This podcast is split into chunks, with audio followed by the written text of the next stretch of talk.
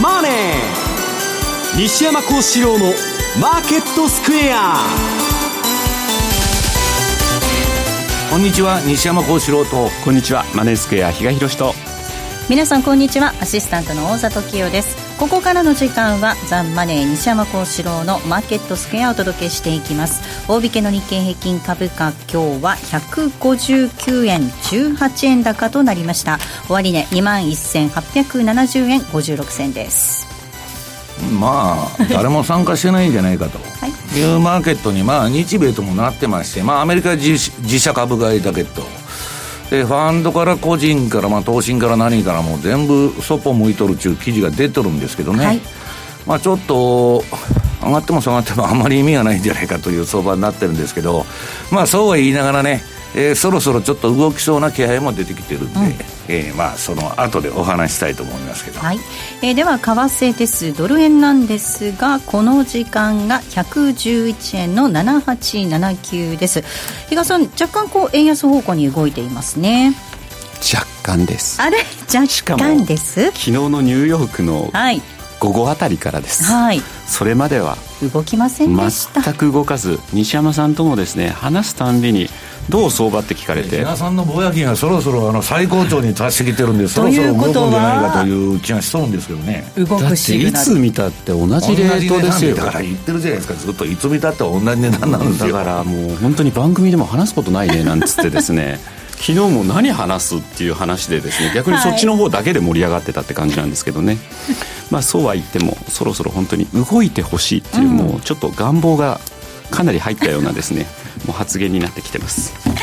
えー、マーケットについてはこの後お二人にたっぷりと解説をしていただきます。さあこの番組は YouTube でも同時に配信をしています。資料もご覧いただきながらお楽しみください。動画については番組ホームページの方からぜひご覧ください。また番組ではリスナーの皆さんからのコメント質問もお待ちしています。投資についての質問など随時受け付けておりますのでこちらもホームページのコメント欄からお寄せください。ザンマネーはリスナーの皆さんの投資を応援していきます。それではこの後午後4時までお付き合いください。この番組はマネースクエアの提供でお送りします。お聞きの放送はラジオ日経です。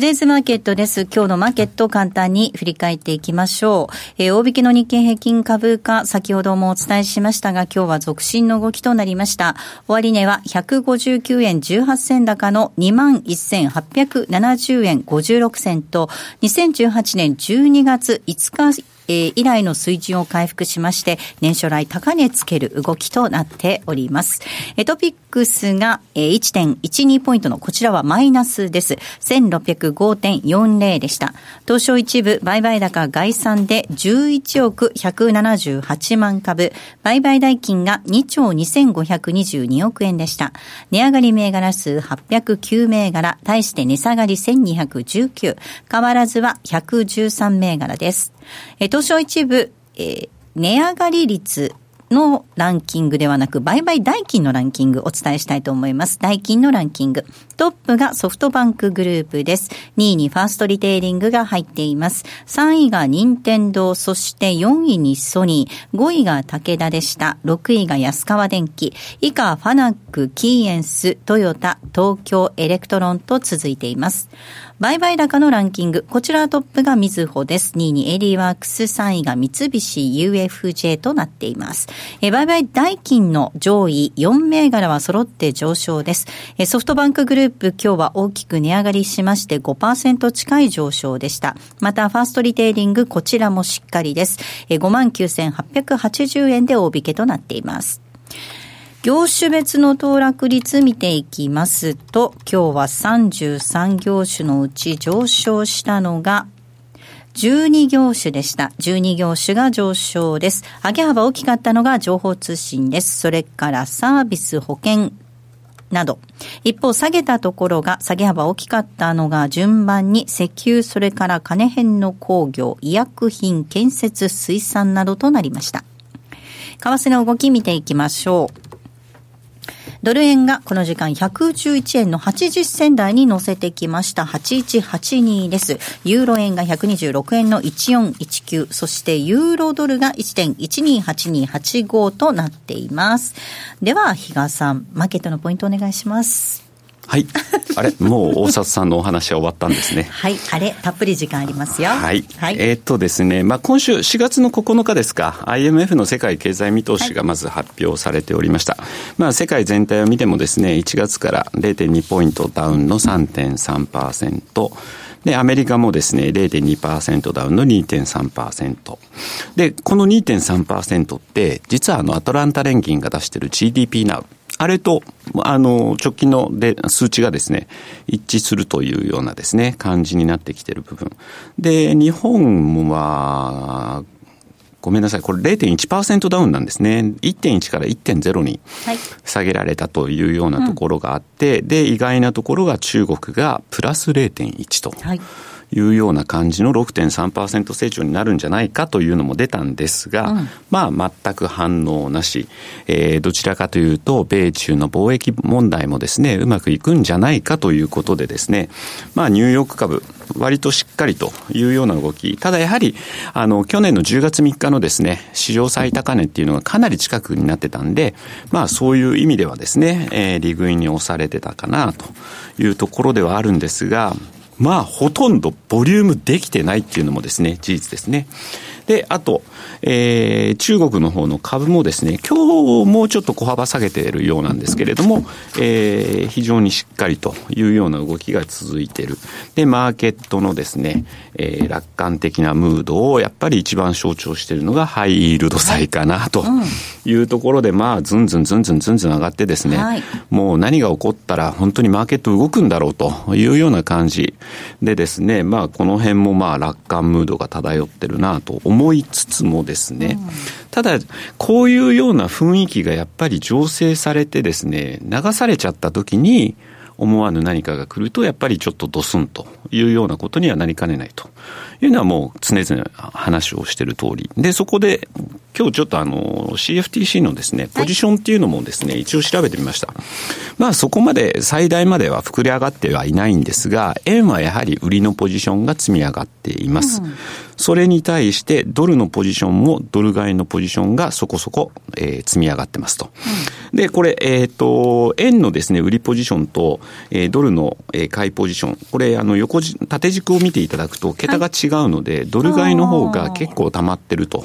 いうのが、まあ、一つ肝なのかな。ということは、何かあった場合、うん、このポジションが巻き戻されるということは、ドルが売られて、円が買い戻されるという部分で言うと、じゃあ今やはり市場を見ていく上で何気をつけなきゃいけないの？というと、やはり円高に対するリスクというのはですね、はい、こういったところからも見て取れるので、まあ、あまり今のこの流れにですね、流されないと、何かあってもすぐ対応できるというようなですね、構えだけは逆に取っておく時間帯なのかなという気がします。で、まあそういう動かない動かないという中でですね、一つ気になったところを、はい、えー、最後お伝えしたいんですが、実はトルコリラなんですね。まあここにに来てやはりアメリカとですね、緊張が高まってます。ロシアからトル,、えー、ロシア、トルコはロシアからのミサイルを購入する。うん、で、一方で F35 を購入する予定だったんですけども、そんなところからミサイルを買うなんて、うん、えー、とてもじゃないけど引き渡しはできないよということで今、またアメリカとですね、えー、きな臭い動きになってきている。さらにはこの間のですね、あの地方選挙ありましたよね。はい、イスタンブール、あれ負けたので、えー、もう一回ちょっと再カウントしようよというようなところがあってですね、またそういう部分もちょっとやはり市場のですね、えー、懸念という部分につながってるのかなという部分で、ドルトルコリラのチャートを見るとですね、はい実は今も、今日もですね、実は、うん、そうですね、また少し、えー、ドル買いトルコリラ売りが続いている。で、結局トルコ、えー、リラ円ですね。こちらの方はですね、あまり動きはないんですよ。実を言うと。じりじり下がってるんで逆に目立たないんですけども、今ちょっとチャート、トルコリラ円の冷やしのチャートを出したんですけれども、これ見ると、マイナス1シグマの外にまあはみ出しています。さらにはですね、標準偏差が下がりきらないうちに横ばいから今度また上昇しそうな雰囲気になってきてるというのが、非常にちょっと気になるところかなと。いうところなので、ちょっとこのあたり、やはり取る、目立たないんですけど、ドル円が上昇してるっていうのもあって、えー、目立ってないんですけども、ちょっとこれ気をつけないと、ここからトレンドが出ちゃうと、ちょっときつい下げになってくるかなという感じがしてるので、ちょっとこのあたり、あまり、まあ、なんか動かない動かないって私たちも言ってるんですけど、でもチャートではこういうようなですね、ちょっと動きは出始めてる通貨ペアもあるので、はい、このあたりはちょっと気をつけていただきたいなというふうに思いますし、何よりやっぱり外貨準備も減ってるみたいなんで、トルコ中銀もですね。金もね、だいぶ売却して、トルコの売りであんまり金が上がらないみたいな話も出てるんですよね。うん、で、トルコはやっぱりその為替のショックの耐性度に対しては弱い、脆弱な部分がありますんで、はいえー、そういったところもやっぱりちょっとマーケットがついてこないとも限らないので、このあたりも要注意なんじゃないかなと。で、株に関しても一旦大きく下げてたんですけど、はい、まあそこから切り返してるんですが、また下向きの方の動きにもなってますんで、うん、やっぱりちょっとトルコは、えー、ここしばらくはですね、注意深く見見守る必要があるだろうなというふうに思ってます。では西山さんお話伺っていきたいと思います、はい、まあ動かないということではあるんですがいや本来下がるべきまあ、調整すべき相場の時に、まあ、PKO をね、まあ、アメリカも入れちゃって、まあ、世界中、あの、緩和の流れになっちゃったもんですから、どこも、えー、金融緩和だと、と、差異が出ないわけですね。みんな同じ方向向いてんだから、まあ、為替は動かないと。で、株はまあ、PKO で持ち上げてんのはいいんですけど、まあ、何せが割高なんで、上か落ちとも誰もいないと、今、自社株が以外何も出てない相場ですから、はい、誰もやってないと。いうことなんです。で、こういう流れっていうのは、まあ、ある程度想定できてて、うん、まあ、私、あの、なんだっけ、メルマガ、メルマガとかにも書いてるんですけど、まあ、この前、一回ドンスンと一回円高に行ったと。で、次はね、今週からだと。今週からまあ、あの、5月にかけて決算発表がいろいろ出てくるんですけど、はい、これは減益になるんです。うん、で、減益でも下がるかどうかわからないけど、少なくとも、えー、上か上な相場じゃないじゃないかっていうのは私のあれなんです。減益分を織り込んで、米株がすでに下げてるんであれば、それ上がるっていうのもわかるんだけど、えー、高いままですから、最高値近辺の。買う理由ないじゃないかと。で、まあそんな中でね、まああの、株がまあ面がいいんで、まあゴールディロックスだと。まあファンダメンタルズを全く反映しないんですね。今の比嘉さんのトルコの説明聞いてたって暴落したっておかしくないのに、何も動いてないじゃないかと。でなんで下がらないんだっつったらね、いや、売り方も、スワップで300円とか500円とかむちゃくちゃな相場になったら困ると。うん、やりたくないと。あとは流動性がないんで何が起こるか分かんないということで、みんなが引いちゃってるわけです。うん、誰もやってないから動かないっていうだけの相場なんですね。まあ日経平均も見ててわかるように、日本市場も。出来高が全然できてないわけですから。はい、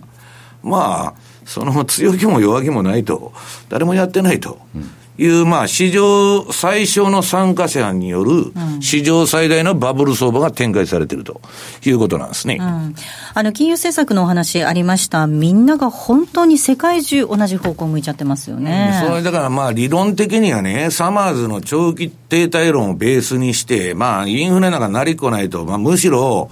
えー、欧米は日本化するんじゃないかと、はい、日本の失われた20年とか30年になったらえらいこっちゃと。だからどんどん緩和しろと。ところがね、日本の失われた何十年っていうのは、実は金利をなくしたことによって、起きた現象なんですよ。金利ゼロにしちゃうと、もう物価も何も上がらないと、デフレの泥沼にはまっていくような政策を、今やろうとしてると。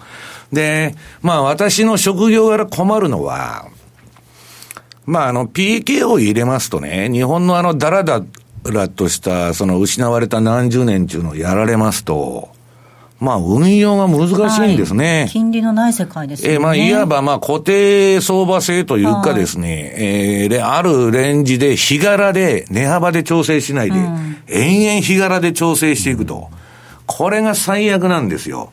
だからまあ、それがどうなるかなんですけど、まあ、比嘉さんがね、毎日電話かけてきて、ぼやきまくってるわけです。別に比嘉さんだけじゃない。そうでしょ？えー、どこの証券会社も FX 業者もなんとかなりまへんのかと。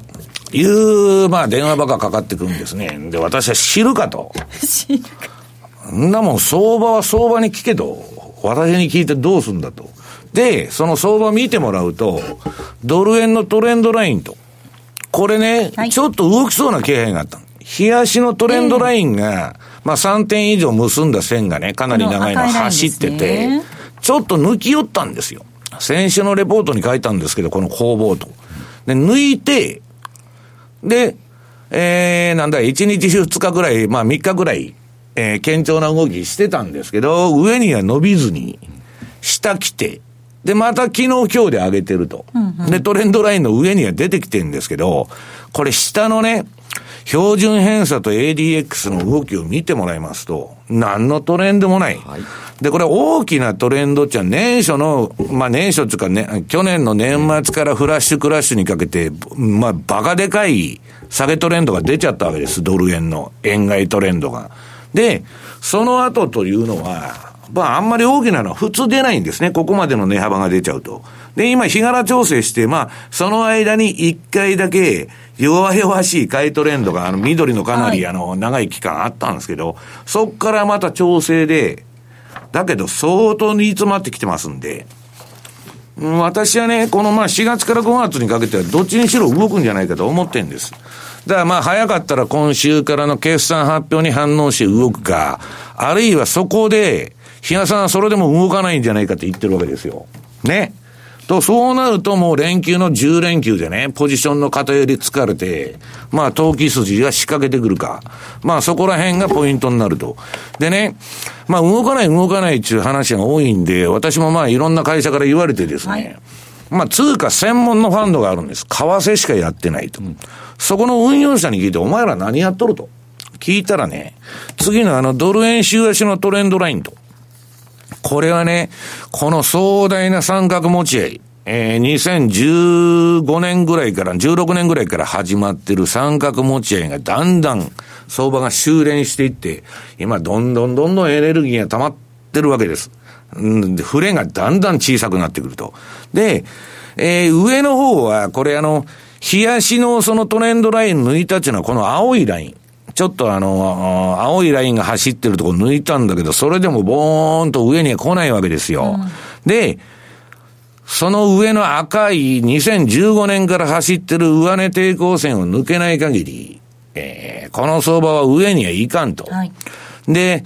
上がってもですね、この上でまた止められちゃうんじゃないかという感触を私は持ってるわけです。で、下の方も、とりあえずフラッシュクラッシュでまあドーンと抜けてるんですけど、再度この下の青いラインありますよね。一回ブレイクされちゃってるんですけど、幻の安値ですから、これ。オセアニアの。日本市場ではつけてませんので、はい、まあこのラインを日本市場で、この青いラインをブレイクしてくると、うん、その下の赤いラインまで打ちに来ると。投機筋は。うん、そういうふうに見てるわけです。で、まあそんなね、長期観測はともかく、じゃあ、あのー、何をやってるかっていうのは、はい、このね、今、週足の、まあこれメルマガのブログに書いたんですけど、えっ、ー、と、オシレーターですね。いわゆる逆張り系のシグナルで、週足で売買しとるって言ったんです。と、パコパコとうまうまく、まあ、その全てが当たるわけじゃないですよ。もう逆張りっていうのは相場の流れに逆らってやるんで、間違ったらすかさず損切りをしていくわけですけど、まあそこそこそんな悪くないと言っとるわけです。で、まあ私のね、冷やしの逆張りモデルである、あの、ATR チャンネルモデルっていうのがあるんですけど、次にユーロドルの冷やし。これも動かないと。ドル円と同じぐらい動かない、えー、相場なんですけど、これあの、この逆張りシグナル、赤い矢印、あ赤いあの白肉の矢印で、えー、上方向、下方向、はい、逆張りシグナルが出てると思うんですけど、うん、まあ何にも悪くないと。うん、動かないんだったらね、逆張りしりゃ、すりゃ対処ができるんだと。まあ、ぼやいてでも 1, 1円も儲からないんで、ストップを置いて、ただしね、相場はかなり皆さん煮詰まってきてますんで、トレンドが出るのは注意しなきゃいけないんだけど、それまで逆張りやってて、もうシステマティックな損切りを入れて、ダメだったら切っていくと。で、これはね、あのー、マネースクエアさんのセミナーでは言ったんですけど、ウェブセミナーでは、ユーロドルの冷やしのフィルター付き逆張りモデル。なんか最近、比嘉さんがこの絵面のを作ってましたけど、あの、ちゃんと。最後持ってきました、うん、そう。これユーロっていうのはね、だらだらとしたレンジ相場なんですけど、下げ方向なんですよ。で、下げの逆張りシグナルだけに、えーえー、反応してですね、あとはトレール注文でリグっていくという、まあ、売買のやり方なんですけど、まあ、い、相場でね、皆さん、晩作尽きたなんていうようなことはないんです。動かなかったら動かないなりにですね、そのために、相場に今トレンドがあるのかないのかを標準偏差ボラティリティと ADX で判定しとるわけですから、それが両方上がらないね、えー、打義相場の時はまあこういうことをやってるしかないと。で、まああのー、例のもう私が言ってますように、もうブレグジットなんて永遠延期だと。米中交渉もそうですよ。そんなね、ハンデをしたような、これで万々歳みたいな策が出てくるわけがないと。お互いのメンツも立たないし、トランプとね、習近平の。で、何でも延期なんです、今。先送り。まあ、臭いものに蓋をして先送っていくと。で、ただし、株が下げるような結末も、その、困るんで。リップサービスでまとまりそうだとかなんだとか言って、口先介入をしてるわけです。で、みんなが、ああ、大丈夫だと、安心だと、米中も大したことにならんと、ブレイクジットも大したことになりませんよ、つって、総楽観相場やってるわけです。で、ポンド見てもらうとね、これ、ポンドドルの冷やし見てると、振りながらも右肩上がりじゃないですか。うんうん、はい。何にも誰も警戒も何もしてないと。で、ただし、さすがにね、えー、合意なき離脱になるんじゃないか、うんぬんだとかいう話が出てくるんで、上はね、つ、漬物石のように重しがかかってるわけです。うん、上に行かないという。はい、じゃあ逆張りしようと。で、これも逆張りシグナル通りやってたら、別に何のことはないと。で、まあ、間違ったシグナルも教えてくれますんで、その際はすかさず損切って、で、またあのシグナルが出たら買って、ダメだったら損切ってと。うん、で、いい場合はこれトレール注文流していくとそこそこ値幅出ますんで、まあそういうふうな対処しか今の相場ないのかなという気がしとるんですけどね。そういえば、来週15、16、事情が許せば、はい、ワシントンで、はい日米が今度ね、っていう話もそういうありましたよね、はい、まだだからスケジュールでも決まってないんですかね。いや、だから、あの、先にこの番組でも言ってますように、商務省のね、事務方のその準備はヨーロッパの方を先にターゲットにするっていうふうにやっとったんです。で、まあ、ドイツ社ですよ。EU がどうのこうの言っとんだけど、えー、でね、これ貿易戦争って言ったって車に関税かけると世界中景気がむちゃくちゃ落ちるって言われてるんですね。あの、まあ IMF、IMF がそういうレポート出してますけど、自動車業界、裾野が広いからっていう。ええー、まあ、要するに、いや、まあ、だからまあ、産業っつったら、まあ、車なんですよ。うん、今、はい、IT があれだっすけど、えー、昔はもう車なんですよ。はい、で、その車が、そのやられるとですね、泥沼になるんですね。で、アメ車なんかいくらやったって売る、売れるわけがないじゃないですか。あんなもん、ドイツ車か日本車買えますよ。生命の危機ですからね。まあだから、あのー、要するにね、まあそうは言いながらトランプはもうヨーロッパに仕掛けて、で、次も日本に、あの、モテギさんとライトハイザー。うん、まあがっぷり四つで、うんぬんで、まあ日本はいなすか、はたくか、そういうことしかないわけですよ。だから私はバーターで何出すんだと。な農産物だとかね、なんだとかで、まあ譲るとかいろんなあれはあるんですよ。まあ、例の F35 でしたっけ。はい。もう140何機も買っちゃったんで、また追加して100機ぐらい買おうと。そんないるのかっていう話ですよね。まあ、あんまりバータする、その、あれがないんですけど、うん、まあ、とにかくその交渉が始まったら、まあ、アメリカとガチンコで交渉すれば、当然日本が叩かれるっていうのは、80年代の貿易戦争を見ても明らかじゃないですか。だってその時にライトハイザーいたんですもんね。ええライトハイザーがやっとったんですよ。あの、妥協なきおっさんがやっとるわけですよ。タフですよね。タフネゴシエーターですよ。なもん、そのがっぷり四つにやって、ないや、打たれっぱなしでボコボコに打たれるに決まってるじゃないですか。それでも、ドル円は円高にならないわけです。為替の話がもし出てきたら、きっかけになるんじゃないですか？いや、だから今の相場というのは、ことが起こらないと出ないんです。ああ、ことが起こらない。うん、強引なき離脱になりましたと。ああ、びっくらこいたと。なんだ、大丈夫じゃねえのかと。ぶん投げようと。で、ライトハイザーがなんか強烈なこと言ってきたと。うわ、これは大変だと。まあ、あの、火事が起こってから、あの、はい。そうそうそう。あ、泥棒が入ってからね、あの、縄買いに行くとか。戸締まりするとか。そうそうそう。火事が起こったから消火器買いに行こうとか、そういう話なんですよ。で、誰も構えてないんで、私は逆に危険じゃないかと思ってるわけです。はい。ここまでは、トゥデズマーケットをお送りしました。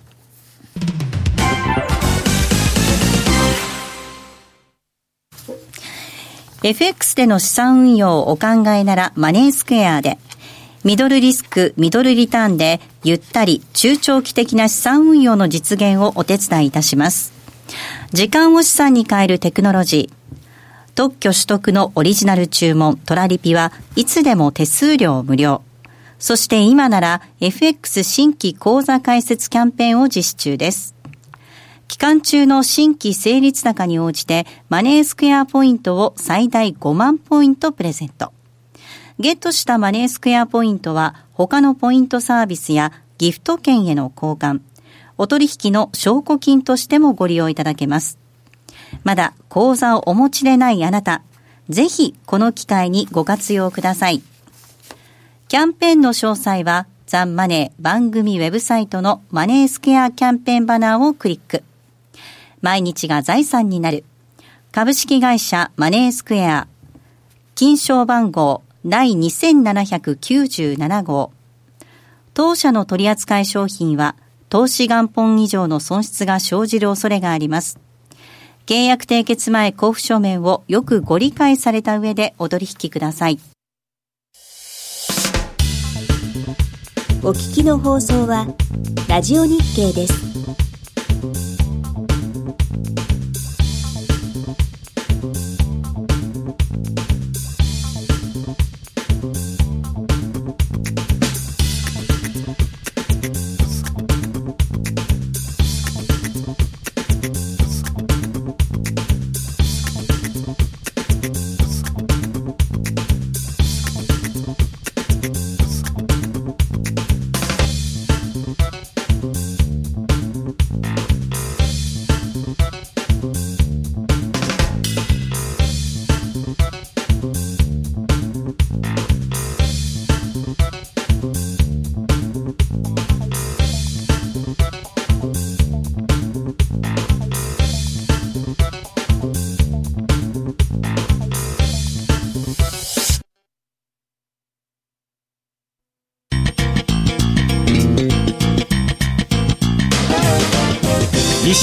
西山幸四郎のマーケットスクエアさあ、このコーナーではマーケットの見方について西山さんにいろいろな角度で教えていただきます。今日のテーマ。グッケンハイムが予測する次の危機の衝撃度と自社株買い包囲網です。はい。えー、まあ、アメリカの株がね、まあ、好調だ、好調だという話なんですけど、まあ、これね、ちょっとまあ一つ大きな疑問があるのは、これ IMF の経済み、世界経済見通し。これ見てもらうと、まあ19年、20年の予測が出てんですけど、まあまあどこも下がると。いうことなんですけどもね、中国はまあ財政出動とか金融緩和やっとんでちょっと上がるみたいなあれなんですけどね、これも 6. 点何パーセントって言っとるけど、中国の学者がまあ現地でやってるのは本当は2%ぐらいだろうって言ってるんですね。まあ持っとるわけですよ。はいまあこういう数字っていうのはまあ、統計っていうのはまあいかなる数字もいくらでも作れますんで、あのーまああれなんですけど、それにしてもこれ見たら日本が低すぎると。なんだこれはと。19年1.0、えー、20年0.5でね。まあ一番今世界で景気悪いって言われてる欧州より下なんですよ。はいまあこれはちょっとね。で、これだけ世界景気が悪悪い中でアメリカだけ一人勝ちできるのかと。いいわけないっていうのがね。まあ、向こうの報道でたくさん言われてて、まあ、アメリカも何何らかの統計的な粉飾が行われてるんじゃないかと。で、それはともかく、まあ、相場自体は超絶なバブルになってるわけです。で、えー、まあい、いわゆる大物ファンドのね、運用者がみんな口を揃えて言うには、今度の危機は、社債市場が、えー、トリガーを引くんだと。危機のね。で、比嘉さんがまあ、ジャンク債がね、また青天井相場になって HYG のね、えー、ジャンク債 ETF とかまあ、バンバン買われてるわけです。出来高はそんなできてないけど。で、これ見たら、今、この、えっと、米国の社債は GDP の46%を超えて過去最高記録と。こんなもん超絶バブルなんですよ。で、自社株買いするにもね、コマーシャルペーパーって社債を発行して借金してはい、自分とこの株買うと。株を上げるために。株を上げるためじゃなしに、経営陣が売り抜けたいということなんですね。で、今、この、まあ、社債もそうなんですけど、あのーアメリカでね、問題になってるのは、貧富の格差なんですよ。で、まあ、民民主党からもね、若い女性投資が出てきたり、まあ、すごい人気になってると。で、まあ、サンダースもあの、老齢にして、また大統領に立候補すると。ですねでね、共和党からも、民主党からも、ものすごい自社株買いに対する批判が出てるんです。はい。対立してますね、今ね。あのーこの自社株買いのない世界という資料が、えー10ページにありますけど、要するに自社株買いは一貫して最大の米株式事業の源泉だったと。これゴールドマンが言っとんですよ。はいで、今ね、もう去年からワーワー叫んどるのがマルコ・ルビオ中、共和党の上院議員が、えー自社株買いっていうのはあの不健全だからやめろと。いうのがあって、これ共和党から出てるわけです。で、民主党からも、まあ、サンダースはじめ、で民主党はね、軍産複合体のヒラリーのあの、あれ担いでるやつもいますから、こういうサンダースみたいな社会主義者とはドンパチやって、自社株買い賛成反対で、まあ、真っ二つに分かれてる。で、いずれにせよ、貧富の格差が、えー原因でトランプが大統領になって、で、民主党もね、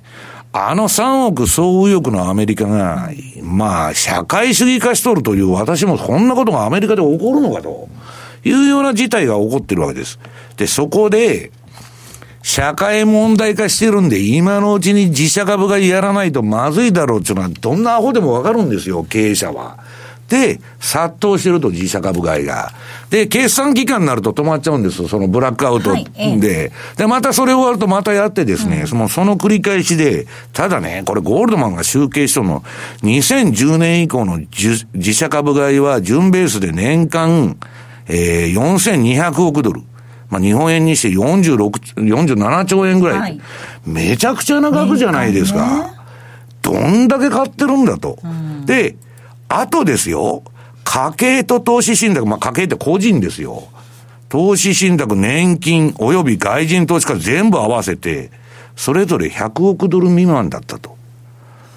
これはこんな歪なね、市場参加者の構成になってたら、いわば自社株買いが池の中のクジラになってるわけです。で、これはね、脆弱だということが言われてるんですね。で、えーっと、まあそうは言いながら、ニューヨークダウのこの、えー週足と波動カウント。これね、えー今、ファンドから何からこの上げにはそっぽ向いとるわけです。はい誰も買ってない。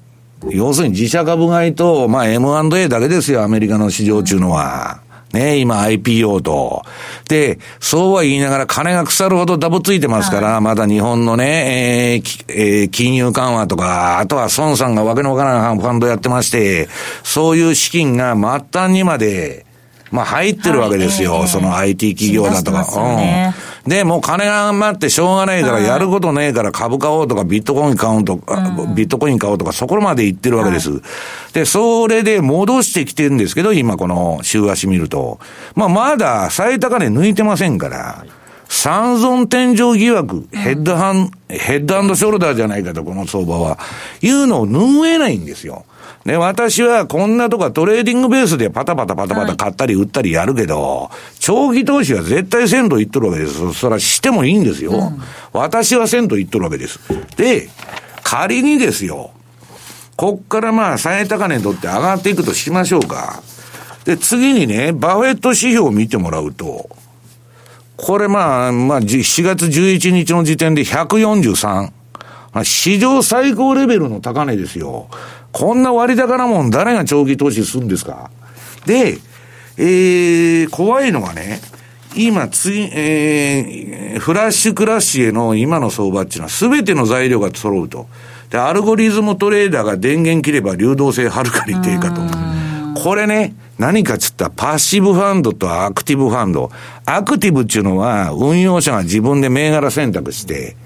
その、ファンド組むわけです。はい、で、パッシブっていうのはインデックス買いですよ、いわゆる。もう、アクティブの人がいなくなって、はい、インデックスばっかりですよ、今の相場。うん、まあ、これは理論的には正しいんですよ。その、アクティブファンドっていうのはインデックスファンドに勝てませんので、はい、7割、8割の人が負けちゃうんでね、運用者の。と、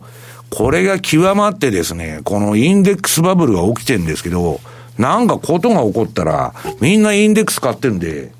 これ投げてきたら、流動性パニックが起こるわけですね、どっかで。だからちょっとね、えー、っと、市場の、その、構造がですね、かなり歪になってるということなんです。で、今言ったグッゲンハイムですね。はい、これはまあ、あのー、相当な量の、えー、っと、なん、いくらだったっけ、グッゲンハイムはね、32兆円ぐらい、えー、日本円で運用してる、はい、まあ、バカでかいファンドなんですよ。で、まあ、グッゲンハイムってあの、美術館が有名。うん、有名ですね。うん。そのね、グッゲンハイムのね、そのファンドの頭が言っとるには、まあ、ここ、今年に入って24ヶ月以内のリセッション確率が、まあ、えー、2倍以上に高まったと言っとるわけです。で、まあ、この、なんかちょうど資料の12ページであれ持ってきましたけど、これいくと2019年から20年が相当やばいと。ただ、グッゲンハイムはバブルが延命する可能性があると。次のね、えー、13ページの資料、企業、あの、企業の債務比率が高くうんぬんって出てるので、要するにね、まあ、借金付けだと、この相場。で、企業の債務比率が高くて、また大規模なジャンク転落が発生する可能性が高いため、えー、クレジット市場は通常よりも大きな打撃を受ける可能性があると。これ、社債市場がまずいって言っとるわけです、この人も。でね、現在の高いバリエーションのため株式相場は40から50%下落し、40、50って半値ですよ。ね。で、リセッションは来年前半に、リセッションっていうのは景気後退ですから別に株が下がるのと関係ない。景気が悪くなってくるのは、来年前半にも始まる可能性があるけど、今の当局のね、えー、ハト派転換、もうホテルカリフォルニアですわ。もうズブズブに緩和のね、薬物中毒になっちゃって足抜けできないという状態になってるわけです。で、もう行くとこまで行くっていうことになっとるんですね。今もう二度と引き締めとかそういう話にはもうなりませんと。はい、まあ片道分の燃料積んでゼロ戦で出ていくという形になってるわけです。で、それをね、高級化したらどうかと。ね、もう QE を永久に続けようと。日本見ろと。20年、30年 QE やっててもインフレになってないじゃないかと。これはまあ現代経済理論ですね。はい、日本で、えー、もう実験済みだと30年間。アメリカでもそれやろうという話になってきてるわけです。うん、その社会主義者をはじめ。はい、で、サマーズとかあんなんはアホかっつってむちゃくちゃ非難はしてるんだけど、いや、日本見てたらインフレにならないしいいじゃんと。いう話になってて、まあですね、もうこういうね、伝統的な経済理論を超えたようなものが出てくると。いうことは相場の終わりがかなり近いと私は思ってるわけです。昔ね、日本の土地バブルとか、香港の土地バブルというのを正当化するために、はい、不動産の旧レシオ中新しい指標ができたんです。バブル時代に。なんだそれはと。で、旧レシオで見ると、日本のね、あの89年の不動産価格も正当化されるわけです。うん、何でも作れるんですよ。で、間もなく相場終わっていったと。で、相場値で皆さん定点観測で、まあ歴史はね、同じようには繰り返しませんけど、循環なんです。な、永遠にね、先週も説明しましたけど、永遠に上がり続けるとか、うん、そんな相場ないんです。で、まああの、グッゲンハイムが言っとるですね、えー、4、50%こんなもん下がるかっていう意見もあるんですけど、次のね、シラー教授のケープですよ。シラー式 PER。これを見ると、過去の平均値に比べて、今の米国株は40%割高なんです。だから理論的には別に4割下がったって、何にもおかしくない。うん、だけど、まあ永久に上がると。もう QE する、あの、パウエルプットでね、えー、もう下がらないという意見が今は体制を占めてるわけですね。だからさてどうなりますでしょうか、どうなりますでしょうかということなんですけど、私が言いたいのは、トレーディングベースでパタパタやるのはいいんですよ。売ったり買ったり、買ったり売ったり。長期投資はせんということを言っとるわけですね。こんな危ないとこで。そうですね。危ないとこでは入らないと。うん。いうことですよね。それが一番相場においてね。うん大事なことでもあるわけなんですが、その MMT、日本でね、そのまあ、実験してきたよっていう話ですけど、状況がアメリカと日本と違うじゃないですか、人口減少する日本と、人口が増えてるアメリカと。うん、だけど、その、アメリカの今の怖いのはね、うん、そのアメリカの実インフレ、いわゆる低インフレを支えてきた移民ですよ。はい、移民って何かって言ったら、はっきり言ったらメキシコ人ですよ。えええそれをもう取らんって言っとるわけですよ。うん、ね。で、トランプの貿易戦争、まあちょっと人種差別的なね、えー、傾向を帯びてて、まあハイテクのね、聞いてるとインド人とか中国人も、はい、えー、国に帰っちゃってると。はい。えー、いう中でね、変な賃金上昇とか、インフレになってくるとですよ、うん、こ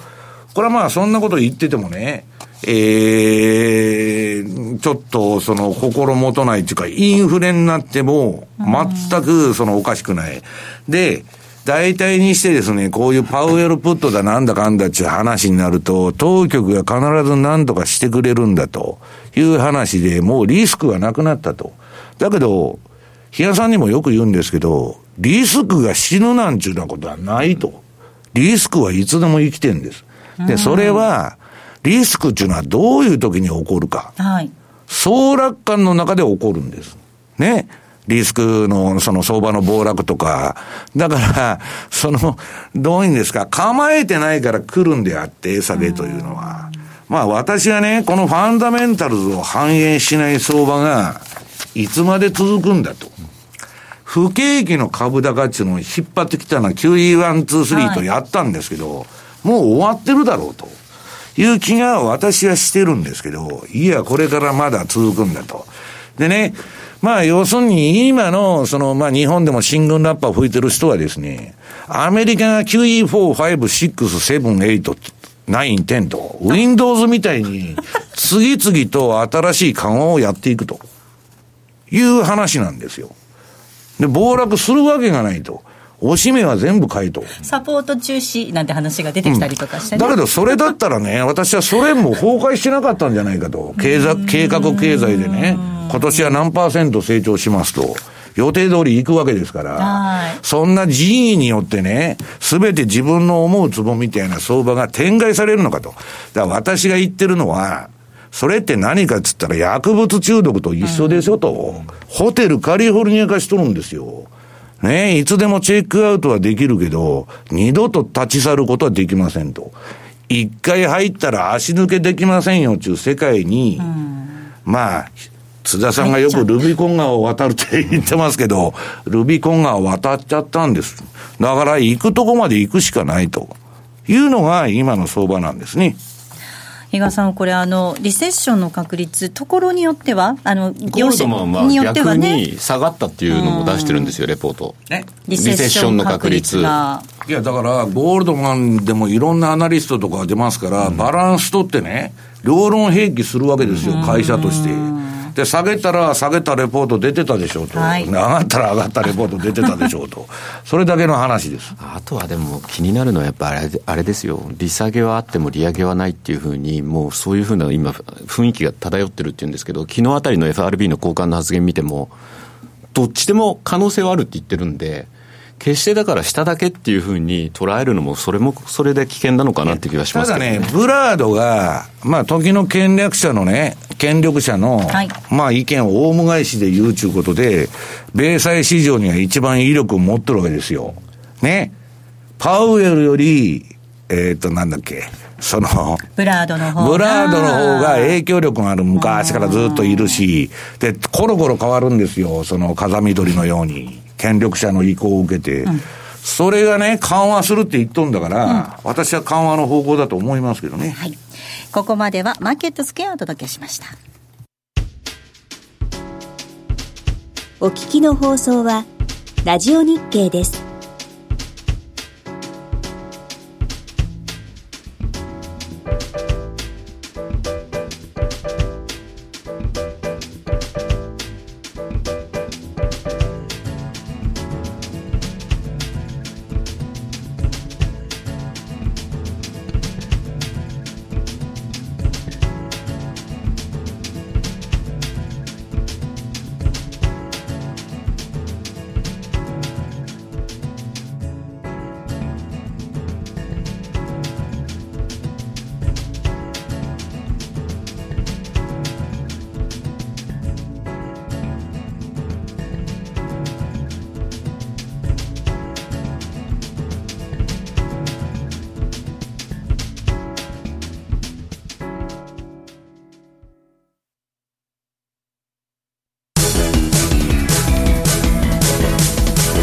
ット投資戦略